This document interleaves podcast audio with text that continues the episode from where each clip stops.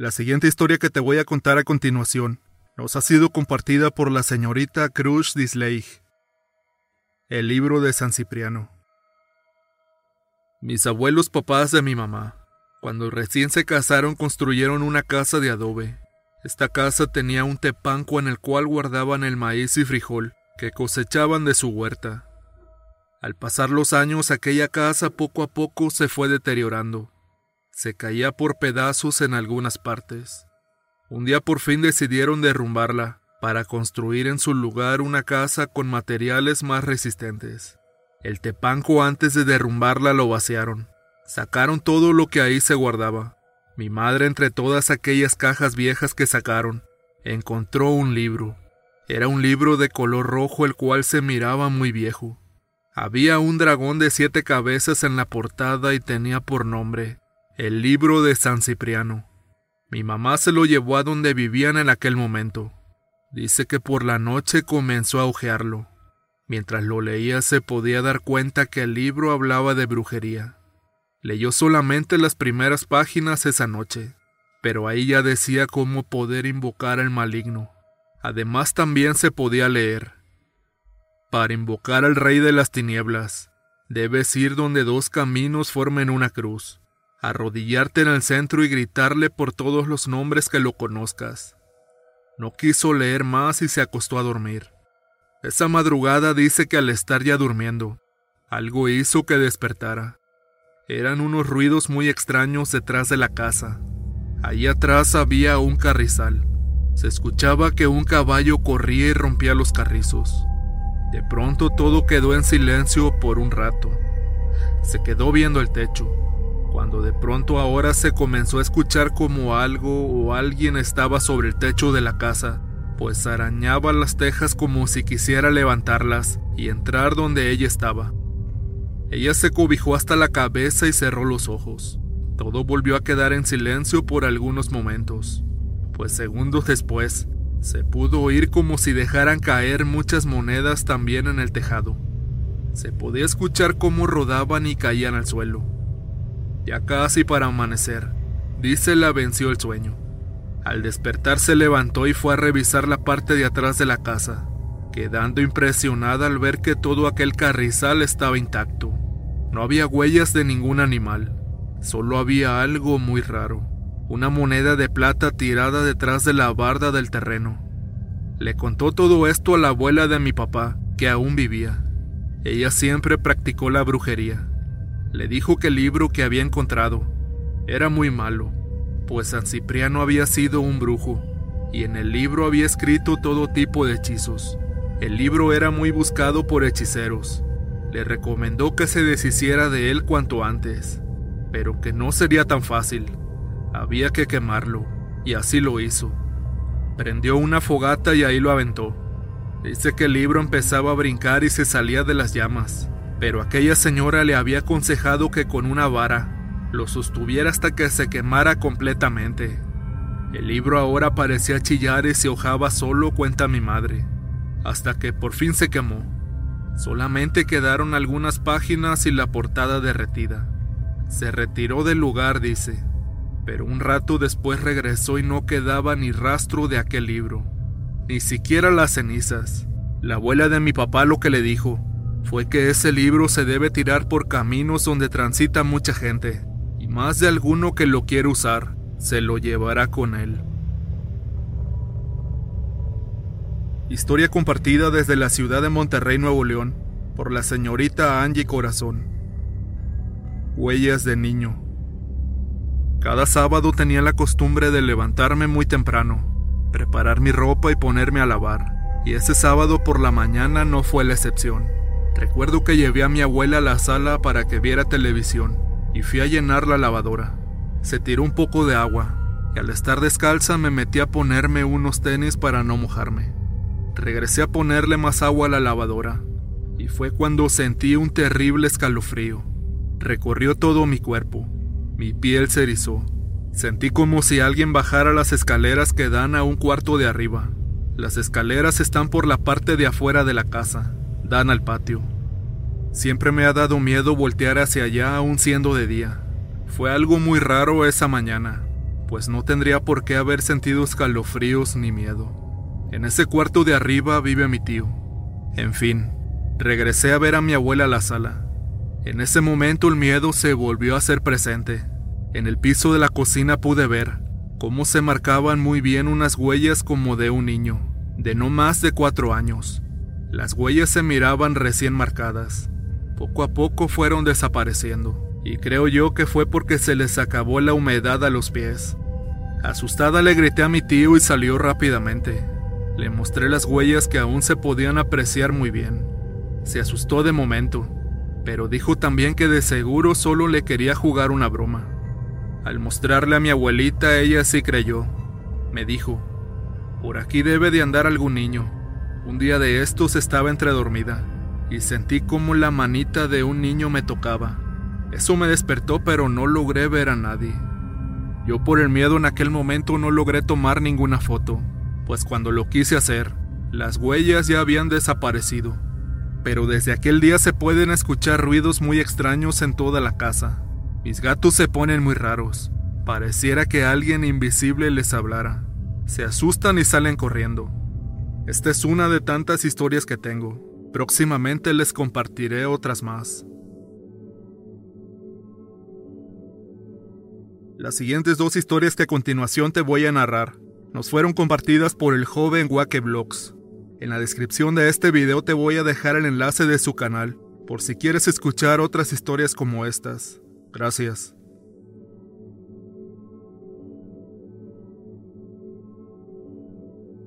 Chiapas, México.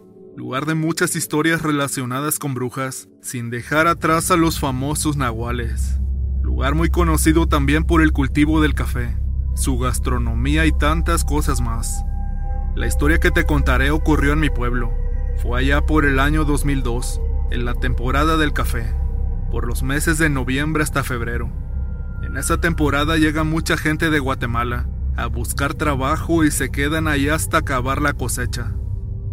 En aquel año cuando la temporada llegó, muchas personas dueñas de cafetales comentaban que empezaron a desaparecer muchos costales de café que ya había sido cosechado y guardado en bodegas. Al igual se perdían muchas herramientas y objetos que ocupaban para esa temporada. Dicen varias personas que por la madrugada podían escuchar ruidos extraños y al salir a revisar, varios pudieron observar a una bestia en forma de cerdo. Lo raro es que decían que la cara era de humano, de una mujer. Por miedo se metían corriendo y este animal escapaba, con uno o dos costales en el lomo. Una tarde de aquellas, un señor del pueblo fue a mostrarles a los nuevos trabajadores dónde quedaba el cafetal de su propiedad. Cuando regresaba solo a casa, a lo lejos dice que vio aquel animal tan extraño. Este sin percatarse de la presencia del señor. Dice se subió a un árbol y brincó después al suelo. En ese preciso momento que caía, dice que se convertía en un humano. Era una mujer pero no la pudo reconocer en ese instante, ya que por las matas de café de alrededor se distorsionaba la imagen. El señor aterrado se escondió entre las ramas acurrucado. Esperó que aquella mujer se fuera. Al paso de algunos minutos la mujer desapareció por una vereda y el hombre salió asustado rumbo al pueblo.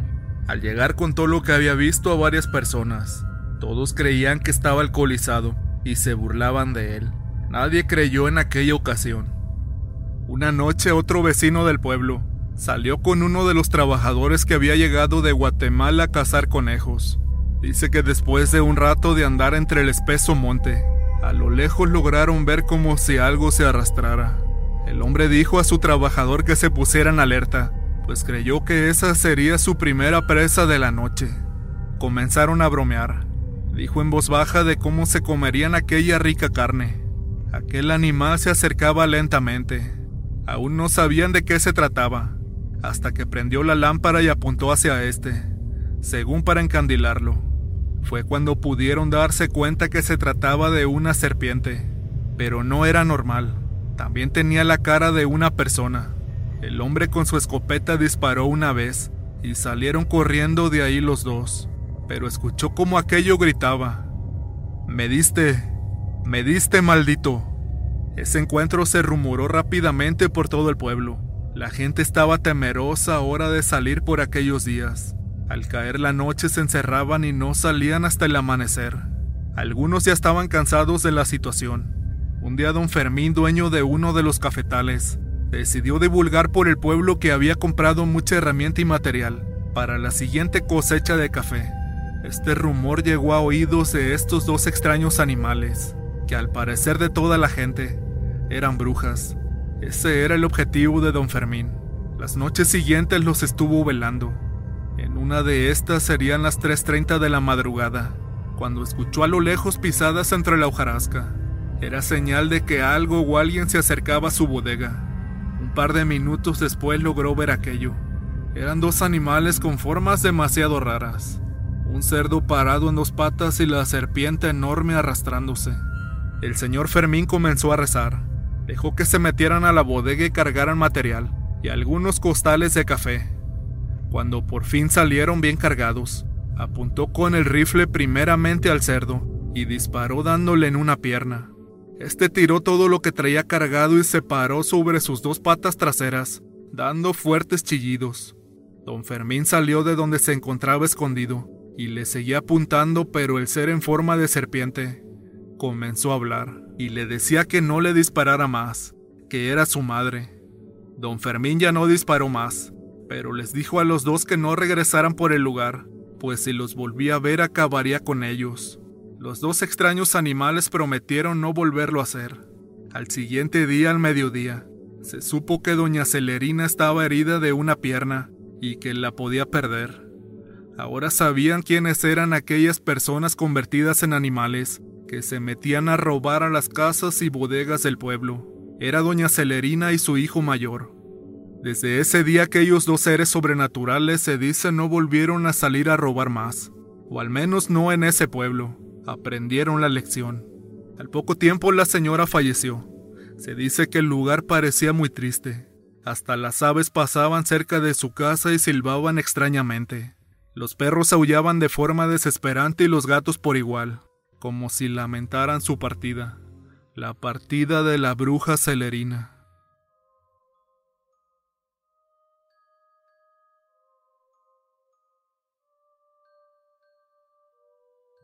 Fue en mi familia donde ocurrieron los siguientes sucesos que voy a platicarte. Yo cursaba el segundo año de la secundaria. Era por el año 2006. Mis compañeros y yo teníamos la típica costumbre de reunirnos para jugar fútbol en una primaria, que es donde había una cancha muy grande de fútbol. Esto solo era en los días viernes y sábado. Más que nada lo hacíamos porque varios compañeros y amigos salían a estudiar fuera del pueblo y regresaban cada fin de semana. Después de disfrutar el juego y divertirnos, íbamos a una pequeña tienda que se encontraba en el lugar. Esto para tomarnos un refresco y convivir así un rato más. En una de aquellas veces que nos juntábamos, mi primo Pedro llegó a jugar con un sobrino de él, de nombre Esteban. En esa ocasión jugamos recuerdo hasta las 8 de la noche. Cuando acabó el partido fuimos a tomar un refresco a la tiendita, esto como siempre. Después de un rato conviviendo, yo me despedí de todos ahí y me fui para la casa. Pero mi primo Pedro y Esteban se quedaron con los demás ahí. Ya casi para irnos a dormir. Llaman a la casa para decirle a una de mis tías que fuera a hacer oración a la casa de su cuñada, ya que mi tía en su juventud había sido predicadora de la palabra de Dios. Esta salió de inmediato a ver qué era lo que ocurría. Todos en la casa nos quedamos muy angustiados. Ya casi a la medianoche, mi tía regresó y muy asustada nos contó que cuando Pedro y Esteban iban de regreso para su casa, fueron víctimas de una aparición demoníaca. Estos vieron un perro negro de gran tamaño, que estaba a mitad de la calle, donde ellos tenían que atravesar, pero este no era para nada normal. Tenía unos ojos que parecían que destilaban odio. Eran rojos como si fueran brasas y una expresión aterradora. Ellos de inmediato sintieron miedo. No sabían qué hacer, pero Esteban se armó de valor, pasando rápidamente por un lado de aquel animal. Pedro con mucho miedo tuvo que tirarle una pedrada en la cabeza a aquel perro, el cual salió corriendo despavorido y gritando de dolor, pudiendo salir así Pedro y Esteban de aquella temible situación. Todo parecía no tener más importancia, pero al llegar Pedro a su casa comenzó a sentir un fuerte dolor de cabeza. Pero lo más extraño fue que era justo donde le había dado aquella pedrada a ese perro horrible. Transcurrieron así los días, pero Pedro no mostraba mejoría. Por el contrario, era muy notorio su malestar, así como físicamente éste se iba desmejorando. Su pérdida de peso era considerable, ya que Pedro siempre había estado gordito. Este ya no dormía pues veía cosas extrañas todo el tiempo. Siempre decía que un hombre de negro lo seguía, cuando de repente podía conciliar el sueño. Verdaderamente la vida de Pedro en unos meses se volvió muy difícil. Ya no quería comer nada, o si lo hacía solo era cereal y cacahuates. Su familia le preguntaba que por qué solo comía eso, y éste les respondía que porque él al mirarse en el espejo se veía completamente gordo. Era como si Pedro no estuviera consciente de la realidad. Se encontraba irreconocible para su familia. Todos los días hacían oración por él hasta que un día un amigo les contó sobre una iglesia en Guatemala, donde la gente sanaba a través de oración y ayuno, esto de todo tipo de posesiones. Dos de los abuelitos de Pedro y otra tía llamada Carmen emprendieron el viaje a Guatemala. Cuando estos llegaron no conocían la iglesia. Anduvieron preguntando hasta que por fin dieron con aquel lugar. Los hermanos de la iglesia los recibieron muy amablemente. Ellos le platicaron lo sucedido uno de los hermanos líder de aquella iglesia les comentó que se tenían que quedar en aquel lugar para ayunar hasta que él fuera liberado de ese espíritu. La abuelita y la tía Carmen se quedaron ahí, pero Pedro se negaba a entrar con ellos. Era como si algo se lo impidiera. Le dijeron que si no entraba por su voluntad, lo tendrían que atar para que entrara por la fuerza, y aún así se siguió negando. La tía Carmen entonces le habló para un lugar apartado de todos, esta le dijo muy seriamente y en un tono bastante fuerte. Pedro, entra, es para tu bien. Si no lo haces te vas a morir. Con lágrimas en los ojos de frustración él accedió. El hermano les pidió que se quitaran todo tipo de alhajas o cualquier tipo de amuleto que trajeran puesto. El hermano le dijo al abuelito de Pedro que se fuera a una cueva que estaba muy cerca de ahí, pues en esa cueva era donde habitaba el demonio que fuera y en tono retador le dijera que dejara en paz a toda su familia. Este lleno de dolor salió sin más para dicha cueva. Cuenta que al llegar a esta era completamente oscura, que solo se alumbraba con una veladora. Ya estando adentro, este le habló como le dijo al hermano, y de lo más profundo de la cueva se escuchó una voz resonante, y que al parecer ya sabía lo que éste iba. Este ser de obscuridad le pidió una fuerte suma de dinero, que se lo llevara al día siguiente y que lo quemara en el interior de esa misma cueva. El abuelito de Pedro salió rápidamente de aquel tan increíble lugar y fue en busca de aquel dinero. Llegó con Pedro y su tía a la iglesia. Estos se encontraban ayunando. Él les contó todo lo sucedido. Sin dar crédito decidieron juntar todo aquel dinero. Al día siguiente el abuelito de Pedro hizo como se le había dicho. Regresó a la cueva con el dinero y lo quemó ahí mismo. Después de tres días de ayuno y oración, Pedro reaccionó de manera normal y fue sanado en aquel lugar. Todo gracias a la fe y misericordia de nuestro Dios Todopoderoso. El cambio era muy notorio. La vida de Pedro cambió rápidamente. Se veía lleno de alegría y salud. Regresó a la iglesia para dar gracias como lo había prometido, y vieran que había sido completamente restaurado. Hasta la fecha de hoy Pedro es un servidor de Dios, y vive muy felizmente.